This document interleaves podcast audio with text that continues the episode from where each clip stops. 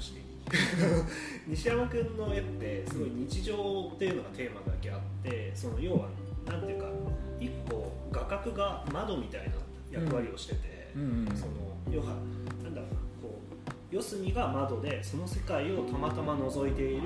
自分っていうような見え方がすることがすごい多いんだよね。そうだね。だから四角の中を全面描くようなね。そう四角の中にそうだから窓がたまたまその風景にピタリとあったみたいな。トリミングしてる感じ。そうそうそう感じがすごいあってなんかそういうのがすごいあの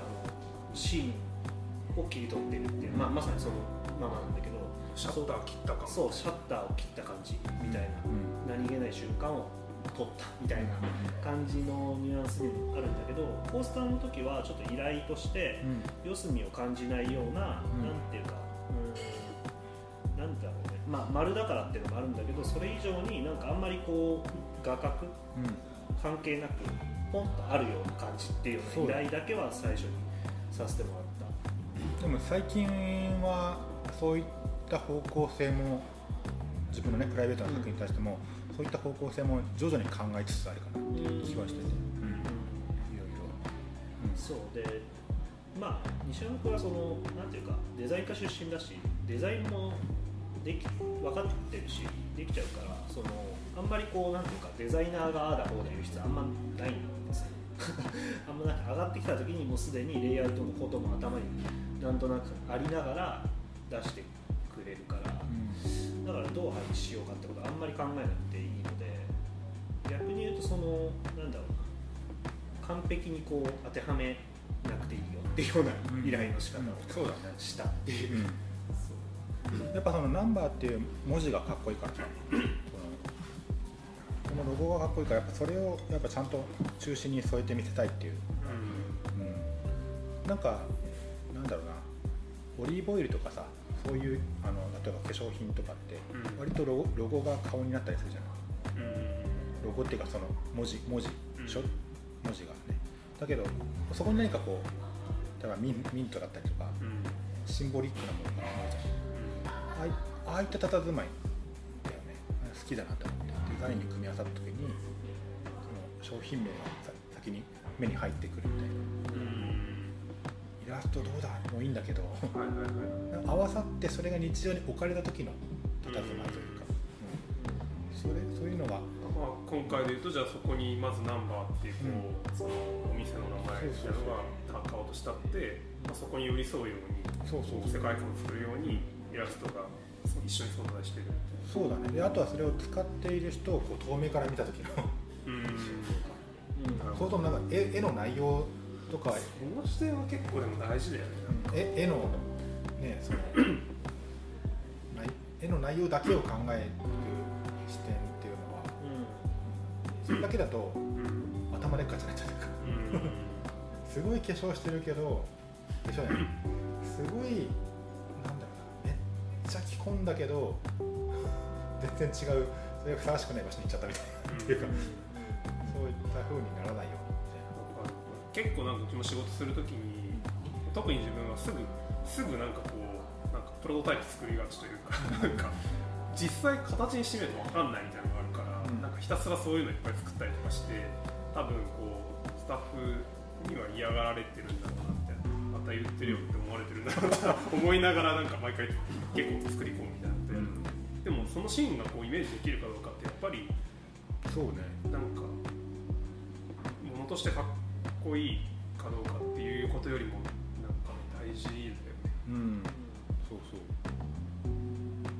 まあ、だから結果的にいい形に落ちてあとみんな気に入ってくれたからよかったよねって、よかったよかったって。なんかその昼と夜のこのあの男女のやつはスタートのイラストで描いてもらったと思うんですがその後あのナンバーオンラインのイラストとか、あと今まだ発表してないけどそのプロダクトの方とかでも今うん。書いてもらったりとかしてると思うんですけど、なんかその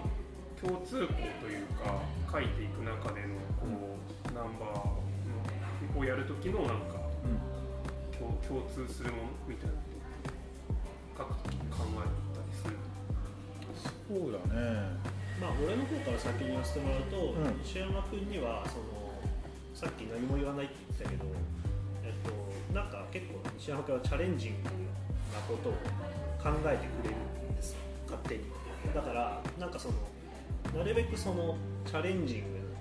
なことができるような依頼の仕方をしたいなと思って、なんナンバーオンラインのでもなんかバチッとハマってる過去のサイトに。よかったよ、そうそう。イメージだけ最初に伝えたりはするんだけど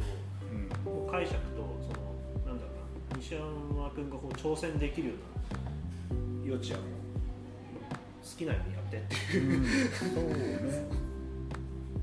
まあ作るなんかその最初このサイトを立ち上げますよって話聞いてバーテンダーを書いてっていう感じ。まあ過去にもね違った案件でそのバーテンダーを書くような仕事をしたんだけど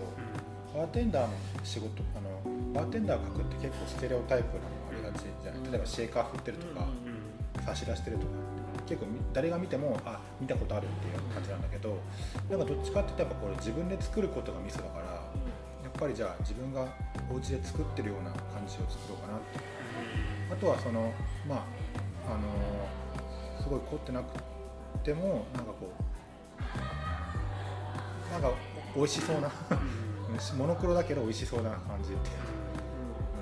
うん、なんかひひとしずくシェーカーからこうあ最後の一滴を垂らす時の気持ちよさよみたいな。そういったものをちょっと想像しながら書きましたね。なんかそういうの思い出したけどさ、うん。前なんかあの新宿のあのバーベンフィリックああいたいた。あの一緒に行った時に、うん。なんかちょうど西山がそのあれかな？前なんかいくつかそのバーテンダー書いた仕事とかやってたうん時かな、その後になんかボソッとなんか、そのなんか書く前にここ来てたらまたちょっと違う絵になったか思ってボソッとあそうだね、言ってた。うん、新宿にあるね。ベンフィリックっていうねとこやその前にちゃんとしちゃんとバーって行ったことあった。あでもねあったよ。恵比寿もねフレンチも行ったしあともう一個あったよ。うん。全部。彼に連れてってもらったんだけ。どそうそう。まあでもなんかやっぱ作ってもらうまああと301と一番最初に仕事したのはあれだからねビーフィーターの。うんカフェラカクテルコンペだから、であれ2015年だけど、うん。そのまあ、ビールとかぐらいしか飲まないし、っていう感じだったけど、うん。まあ、初めてそこにてあのカクテルを生で作ってるの見てるとかやっぱなんかこう出来上がってくる作品のような,、うん。なんかこうプライドを持って作ってるのをうん見てあこれは特別なものだなってうん。飲みながら飲んでたんだけど、まあそれこそ加山さんのとこの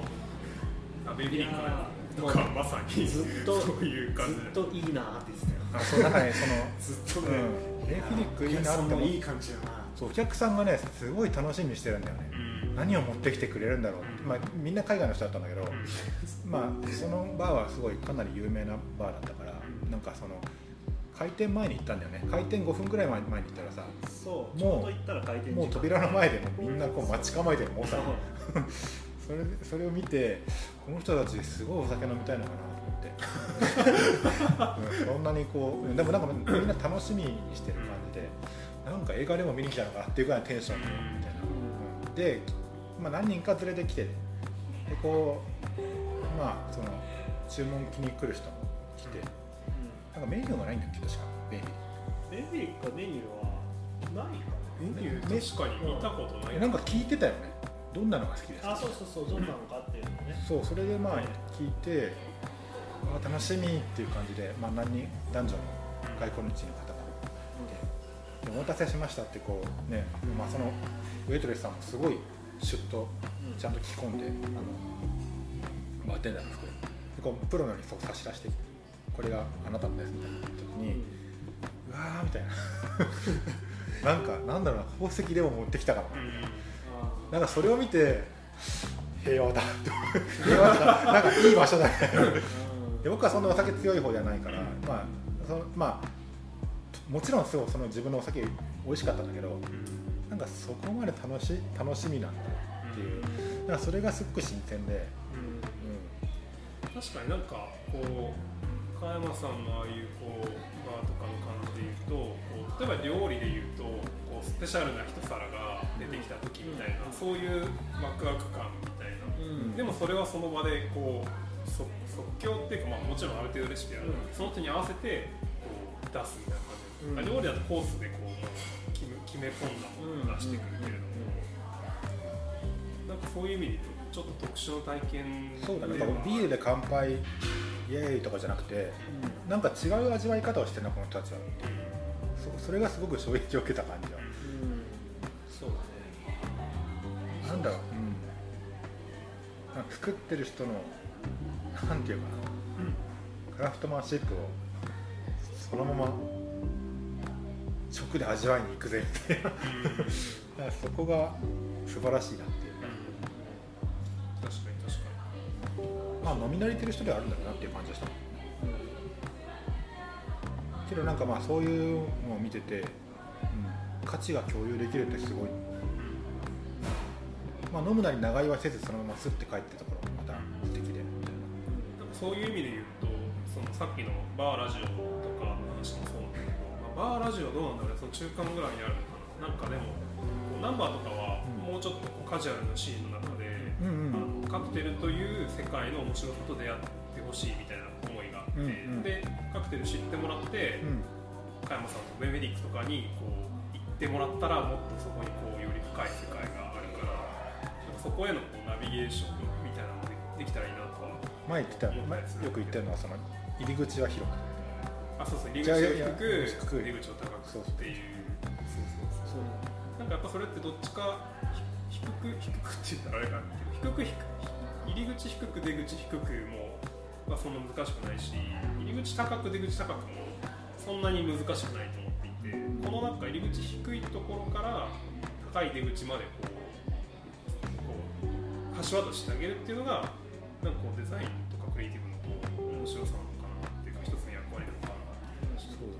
まあだから結構そのこのサイトウェブサイトナンバーのオンラインのサイトにはさそのお酒の説明もしてるじゃないこれはどういう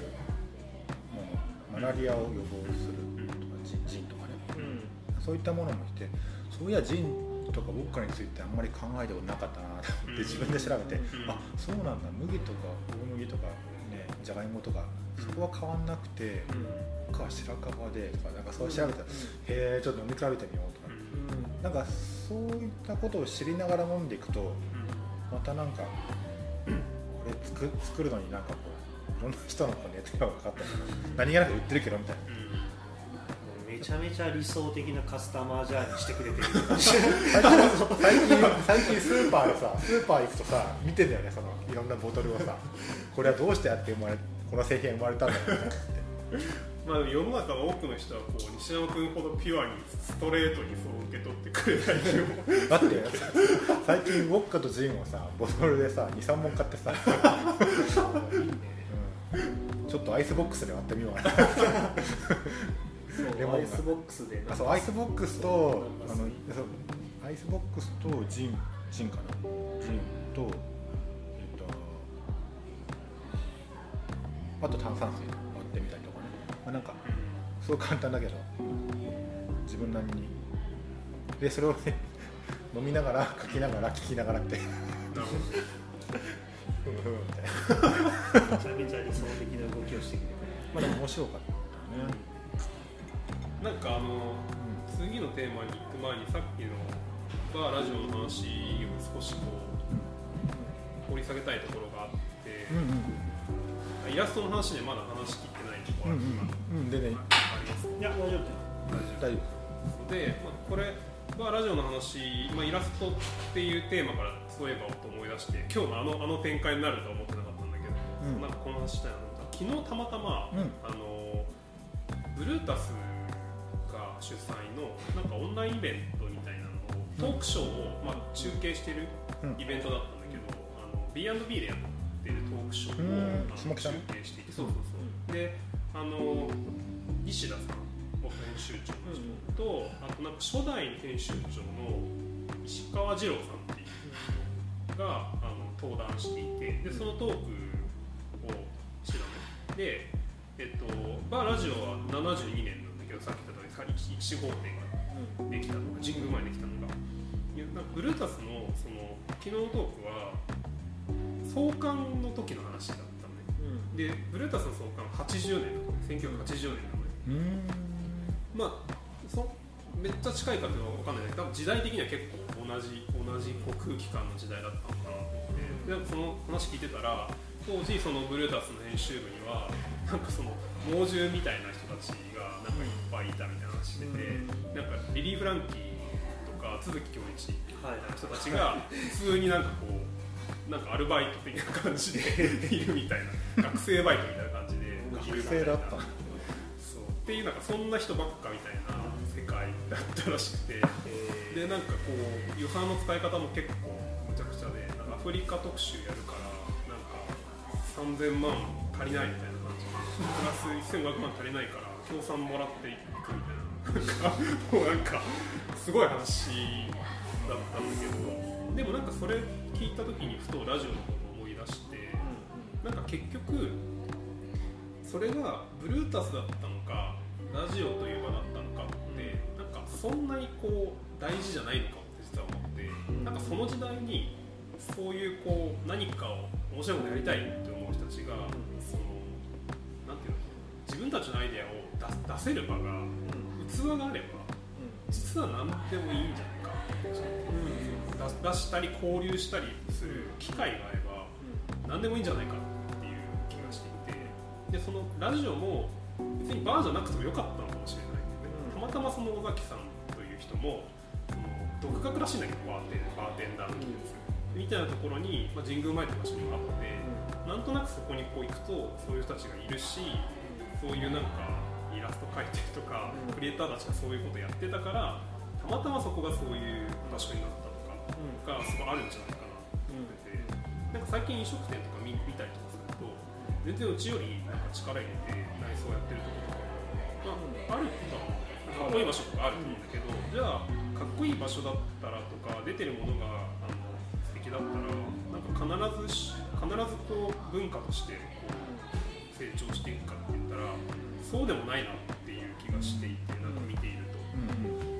別になんかうちもいっぱいこう足りないところもまだまだあるしなんかそれでもこう仲間がこう集ってきたりとか増えたりとかしていけるのってなんかやっぱそこに集う人たちがなんていうのここで何かやろうっていうふうに関与し続けてくれるから結局人が作ってるんじゃないかなっていう気がしてなんかそれすごい思ったんでなんかかつてのイデーとか黒崎さんがやってたイデーとかもそこからこう東京ピストルの草薙さんが出てきたりとか、なんか、ね、こう人材がそこからこういっぱい出てきたみたいな結構自由にやってたから別にイデーが重要っていうよりはそういうこう器を用意して黒崎さんが用意してたところで自由に若い連中がやってたみたいな,、うん。なんかそういうことが大事だったんじゃないかなっていう気がして、そう。でこの話は実はその後半で後半っていうかもうだいぶ話しちゃったんだけど石山君となんかこうナンバーでこう展示企画みたいなものをコラボでやりたいなって思った時に、なんかそのなんで西山君に関わってもらいたいんだろうなみたいななんかあの一つとしてなんか今みたいな話もあるのかなと思ったんだよね、そのただ単に展示をしてもらうってことだけじゃなくてなんかこの場所とかこのコミュニティみたいなものがなんかみんながこうチャレンジしたりとか何かをや発散の場というか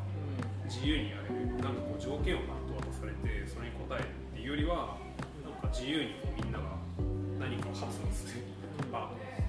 の方がすごくそこにエネルギーが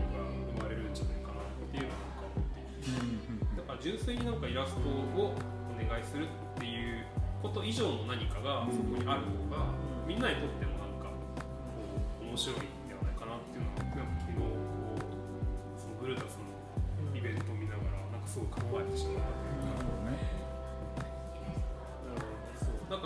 そういう時代性もあったとは思うんだけどその70年代とか80年代のこういろんなことがこうセキュリティ云々みたいなこともそんなに言われないとか、なんか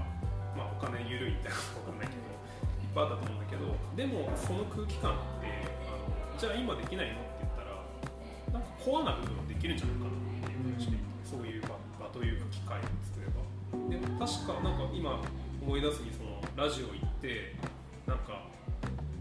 自分たちは結構興奮したのを覚えてるんだけど、バーラジオ？そうバーラジオ行った時。でそれは多分そういうことを感じたからなんじゃないかなって。いうそうだね感じたし自分たちが作りたいこう場所ってこういう場所なんじゃないかっていう風に勝手に自分たちの中でこう自己解決してこれだみたいな感じでなんかめっちゃテンションがあってなんかフェイスブックに書いてみんながすごいコメントしたりしてて、いうのを投稿したやつになるほどねというちょっと脱脱線いやいや全然。しちゃいましたが、そうそう。だからなんかこうナンバーでこう企画をやるみたいなことで、なんかそういう方向に持っていけたらいいだろうなっていう気がしたという。う、ん。そうね。ナンバーのコンセプトもあるし。うん。うんでなんか今ちょうどその新しい取り組みとしてやってるのは、その紙のメニューメニューブックをリニューアルさっきちょっと話したけどしていてなんか雑誌っぽく。そうそう雑誌っぽく。いいよねそれ。そうそうそうそうドンって出てくるみたいなそれが。いいね。そうそうそう。でなんか、まあ、それうちだからできるってやっぱりユニークだと思うからそれをやっていくんだけどでそれそそこにね今回はまあ初回で一旦できるところまでやろうって感じなんだけどでこれでさっきのブルタスの話ちょっと自分の中でつながって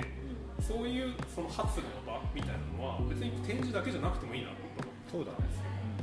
例えばそこのじゃあ記事記事をあの実はちょっとゲストエディターみたいなの毎回入れてこう作ってもらうみたいなこととかもアイデアとしてあったんだけどなんかただそのゲストエディターでやるっていうやっぱそこがいろんなこう人たちの発露の場であってあったらめちゃくちゃ面白いんじゃないかなっていう気がします。メディアにするとこ？そうそうそう。で昨日その、えっと、ブルーダスのそのイベントで言ってたの。はなんかそのその当時はみんなが記事作ってる一人一人が編集長という気分でやったやってたんだけど、あ自分の記事はもう自分で作るみたいな監修編集長に何か言わせないみたいなだからもう個々がプロデューサー的に自分のこう圧倒的なコンテンツを持ってきてでそのパワーをギュッとこうまとめてブルータスですって出してるみたいななんかそんな感じだったっぽくて雰囲気として。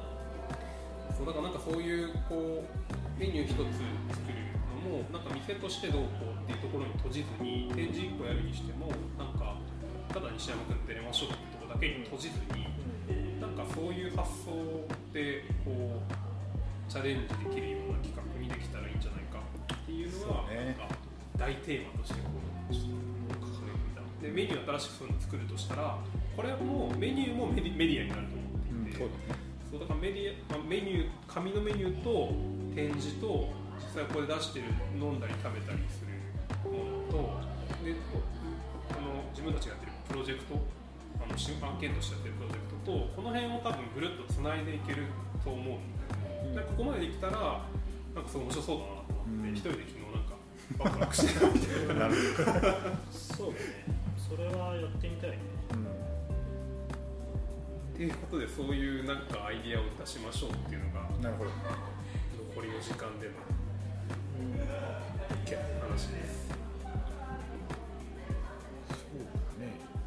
そうそうなんか今ちょうど今それを聞いて思い出して自分の Facebook の投稿を遡って見てたけどそんなようなことが書いてありますね。うん。なんかなんだろうねその競争っていう言葉共に作るっていう共に創造する、作るなんだけど、っていう言葉をこうよく企業が言うわけですよ。でコークリエーションみたいな一緒に作っていく。でコークリエーションが生まれる競争の場所をここのスペースに用意しましたみたいなことはよくあるんだけどなんかそういうのってすごいなんか薄っぺらいよねって感じていた自分の文章が今ここにあって。なんかそうじゃなくてここにあるその常連が作っている磁場みたいなものがあのちゃんと働いている場所が、まあ、僕らの作りたいところというかなんかその多彩なこう才能の交差点になっているような場所みたいなことを、まあ、この当時もそれをすごい考えて書いてるなっていうのもあってなんかそうそうなんだよね。自然とこう生まれていくことでもあるんだけどでもそこには多分ある種のこう圧倒的な熱量とかそういうものを持ってちゃんと思いを持っている人がいるところにちゃんとそういう人たちって集まるよね箱作って終わりじゃなくてだからナンバーがさっきあの翔が言ったみたいにナンバーがこう箱じゃなくて人だよねっていうのはもうまさにそうだと思っていてそうそう競争とかもそうだし、なんか新しいあの施設とかを作りましょうみたいな時になんかこうみんななぜか場が人を作るという前提で考えてしまう気がするんだけど、うん。ことが多い気がするんだけど、でもなんか現実はそうではなくて人が場を作るだと思う。んだよ人が場を作ってで場を見るとそういう場に見えるっていうだけで、なんか実態は逆な気がするんだけどなんかどうしてもあのか感覚的にはこう場場が人を作るようにそそういう捉え方の方が多分簡単だからこういう場所を作ればこういう雰囲気のあの感じになるよねっていうふうに考えた方がシンプルっていうか分かりやすいからそうなるんだけど人間の方がその変数が多いからそっちから考えていこうとすると結構面倒くさそうだから多分楽な方に逃げちゃう気がするんだけど。でも実際は人が変数の多いその人のと人との営みの方が場を結果的に作るんだよねみたいなのがなんかあるよね。なんかその今それで話してて思ったのはなんかその編集って観点が結構すごい難しいなと思っててそういう人が集まった時ってやっぱりささっきのブルータスの話じゃないけどやっぱりみんなパワーあるから自分のやりたいことやってそれをまとめようとするとまとまるんだけど何かの勢いを殺していくみたいなことがあり得るわけで。そう。なんか例えば俺がその人にこうアートディレクションを頼んで入ってあの人にデザインを頼む時とかはすごいいつも気を使うのはなるべくその人の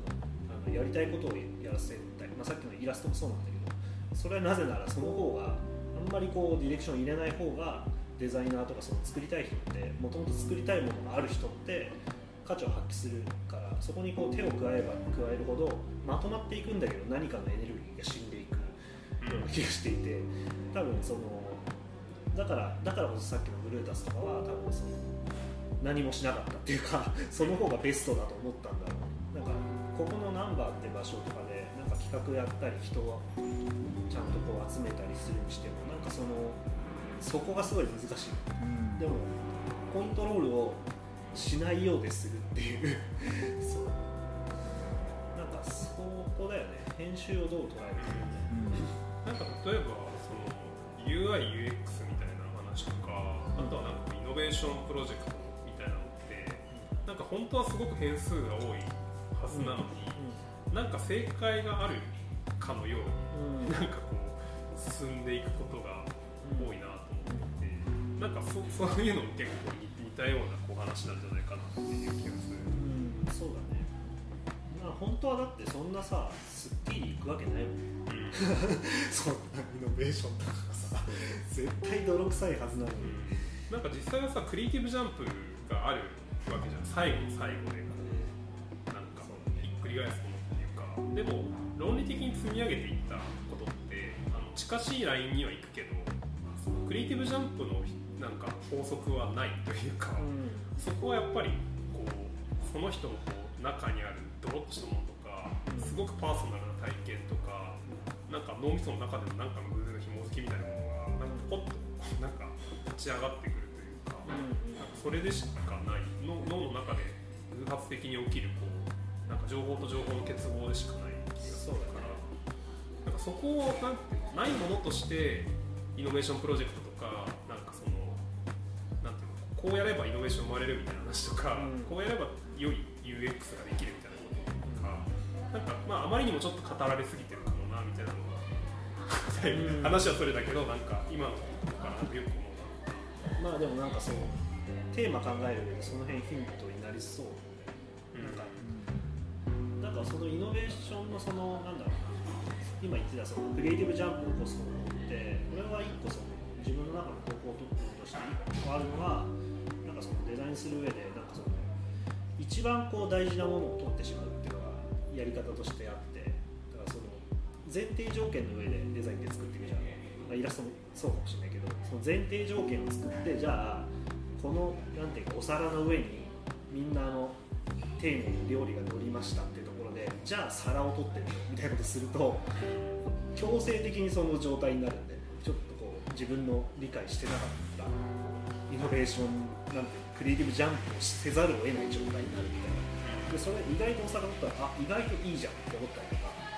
そういうなんか本当に根幹になってる大事なものをあえて抜いてみるみたいな。ことをだから例えばわかんないけどすっごい思いつきだけどナンバーでなんか展示をやったとしてじゃあそれからじゃあナンバーを撮ってみようみたいな。わかんないけど。わかんないけどね。西山君からイラストを撮って そういうことなのか。まあイラストを撮るじゃないけどなんか近いことはちょっと考えてるかもしれない。へえ近いだ近い近いいや別に面白いか分かんないけど。いやなんかうーんいやないろいろ考えて展示ってね。うん。ただそのナンバーで自主制作を展示するとかそういうことも別にいいんだけどなんかそれ以上のものだとするとさ、うん。まあテーマがさその合致してるついた思いついたそうだね。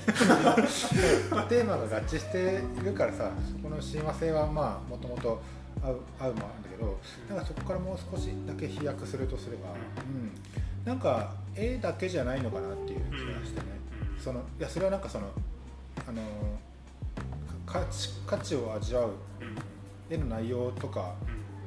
まあ、絵を武器にするから絵を描くのは当たり前なんだけど何に向かって描くのかっていうそのゴゴール地点がさ大事であって。それはナンバーってお店自体のことなのかそれともカフェ文化っていうことなのかいや引いてもっと俯瞰してみるといやいいなんかお酒を飲むこととかコーヒーを飲むことって何なのかっていうことなのか。まままあその使使っている道具ってこんなものがあったのかみたいな。何かこう目にしてるけど通り過ぎちゃってるものを何かこう一緒に共有するそしてそれを視覚的に味わう。もうとってもいいかもしれないだから何かこうなんか現物としてあるものとか何かを感じられるようなものにしたいよねっていうのなんですね。だからおお酒の味なのかもしれないけどあ味なのかわかんないけど使ってるプロダクトなのかわかんないけど。だからそれをなんか絵を通したりとか、うん、まあ紹介したりとか、そういったものは結構ある。だからじゃあ使ってる、まあ、コップってなんだろう 器ってなんだろうとか。じゃあその器をちょっとみんなでリリサーチしてこの器って日常にいいよねとか。そういったものをじゃあ紹介するじゃないけど。で僕はそれを書くみたいな。それをテーマに何か書くみたいな。だからなんかもうナンバーっていうものをひなくした状態って考えると例えばそのお皿ってなんだろうねみたいな、お皿の重さってなんだろうみたいな。これはお皿最高じゃないかじゃあそれをちょっとセレクトしてみたいな。じゃあ僕はそれをなんか見て見て味わってみてじゃあそれをテーマに書いてみるとか料理ってなんだろうとか。なんか根本を考えてみてなんかみんながその家に帰った時にフィードバックできるような何かみたいな。なんかそういうことも示唆できるような場になったら素敵だなって一瞬思ってた。でもナンバーは透明なものではあるからもともとその数字というコンセプト自体も数字そのものに意味を持っているわけではなくてそこになんか意味を込められるからっていうのもある。数字っていうのもあったね、まあその多分切り口の方法はいろいろあるけど、なんとなくその切り口の方法はいろいろあるけどなんかしシーンをみんな共有しとけば。うん。なんかあとはじゃあこういうここういうことを書くことを考えまあ、書くものの前に何かを提示するっていうことが一番なのかなっていう気がする。何かを何かを何を提示するかみたいな。うん。まあでもまさに今その俺があこれはって思ったのは、まあ。そこに近かったあそう。だ発想としてはそう近くて、うん。あの西山君から絵を撮ってしまうのもありかなと思って、例えばだけど、まあ、イラストを描いてもらうにせよ、うん。その前に例えば西山の視点の写真を撮ってもらうとか写真なんかどこに目をつけてこれを生んだのかみたいなことを撮ったり、まあ、今の話聞いて物でもいいかなと思ったんだけどこのものに触発されてみたいなそのプロセスから展示してうん。でそれをこう、まあ、イラストを最終形に落として描くのか。これはこう生まれてきたみたいな。そうその視点の提示みたいなのを紐解いて出していったりとか。うん。まあちょっと今それでいうとナンバーのコンセプトと絡ませるのもまたあれだけど。こうこう生まれてきたなんか一個こうあのな何気なく前からこうやったら面白いかなって純粋に思ってた企画の一個はアイデアの一個はなんか絵と言葉の往復書感みたいなものを、例えばまあ言葉、まあ、自分でも自分じゃなくてもいいんだけどその、まあ、さっきのに人生を味わうみたいなテーマ性の中で、まあ、こうやって日常的に会話してることってあるじゃないですかよく、まあ、何杯飲んでる時に会話することとかうんうん。たわいもないこううん。でもあの視点みたいなのがあると思うんだけどそれをなんかこう片方は言葉でこう紡いでいってでそれをこう往復書簡のようにそれに対してこの絵で絵で返す。この絵をぶつけるみたいなね。っていう往復書簡をその何ターンかしていったものが展示としてこうリアル空間に落とし込まれるあじゃあその言葉とかそういうも文字みたいなものも展示する言葉があって、う。ん絵があってうん。言葉があって絵があってっていうなるほどね。そのなんていうのキャッチボールしていく過程がなんか言葉と絵でこう順順繰りでやってるみたいなまあイラストのスタンダードなあり方であるよね。文字と文字との共存っていうのは、まあ、もう言葉と共存するなんかでもなんだろう。あえて書かないのいいかなと思ったようなプロセスですね。絵じゃなくて。書かないとしたら言葉書かないとしたらあれだね。本当に何か。そういうちゃんとこうパッと見て分かる装置が必要だなっていう気がすそうだから西山が見たもうその場の写真とかわかんないけどそれがこう、まあ、物とか肌触りみたいなのが全部あってそれが一個の絵に集約していく様子をやるとか。まあでもさっきの往復書簡の場合はさ石山君のパートは言語化されてないんだけ？だからこの往復書簡の、まあ、文字と文字の間からこの西山君の何を捉えたかを見る側はこう読み取ろうとするその文字のテーマっていうのはどどういったこといやわかんないけどさっきの？ジーンズ履いた時にこうああなるほどなるほどねでそれをそれを受けて西山君が日常に対してその味わうみたいなテーマに対して感じたことを今度絵で返してもらってで自分がまたじゃあそれに対してその自分のこう日々の中で感じたことを言葉で返して。なんか思ったのは絵っていうのがあるじゃん。なんかその、うん、とそれだと結構その西山のやっぱり絵があって、まあ、往復書簡だからこう行ったり来たりは見せられるんだけどなんか見たいのってそのなんか思考のプロセスとなんかそれをじゃあ例えばだけど同じ西山が見た写真があると朝のコップの写真があるでそこに現物のコップが置いてあってで布地があってその時になんかそのテーマで僕はこの絵が構成されたっていうのをあえてバーテンダーにも同じ要素でなんかカクテルそのイメージでカクテル作ってもらうとかわかんないけどなんか思考のプロセスをどう落とし込むかみたいなそのフィルターをこう。見せるみたいな絵絵と飲み物ができるとかね。液体液体そうだからそれを面白い。ね同じ素材まで分解したところで素材から解釈してバーテンダーを作るとあの上がりから作ることあるじゃん。そう要は作品からなんかカクテルができることあるけどプロセスをからつ作ってたみたいな。で同時に絵とカクテルが持ってこられるとか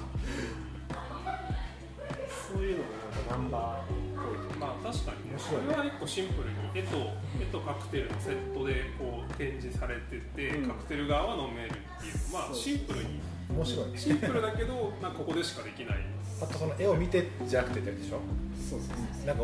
おお互い同じことからスタートしてそう。バーテンダーのその解釈と僕の解釈みたいな。うん。そうそう面白いね。うんなんか全然違っても面白い。ねインスインスピレーションはそのシーンというかみたいなものからあお互いが発想していくっていう、シーンだね。シーンシーンとか。まあねその集め方はいろんなことあっていいと思うけどそういうふうに一個の西山君の感性から拾ったものなのかそうじゃなくて今のシーンみたいなものをもうちょっとなんていうか具体的にこう作り込んであって例えば文章がこからイメージしてなんか2人が書いて作ってみたいなこともありえるかもしれないしそうだね。それ面白いねなんか地上的ななんか西山君があんまやったことなさそう。ななんかそういうなんかなんだろうな、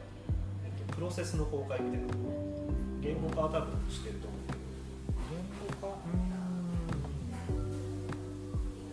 言語化の方向性にもよるけどね。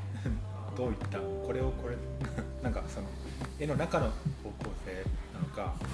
絵の中での構成の言語なのかそれとも各対象に対しての言語なのかみたいなちょっと時間はあの無限に話せるんですがそろそろいい時間なので 一旦切って今の話をブラッシュアップした企画がいつかナンバーで行われるということであなんか最後にお知らせやこれは言っておきたいみたいなのあります？知らせ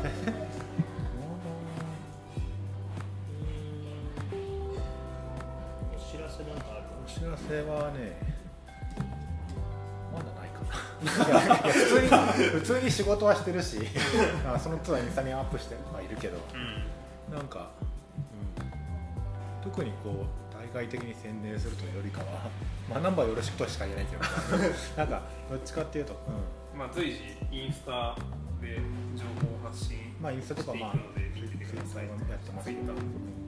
僕らよりもねナンバーを気にかけてくれているから。ナンバーをよろしく。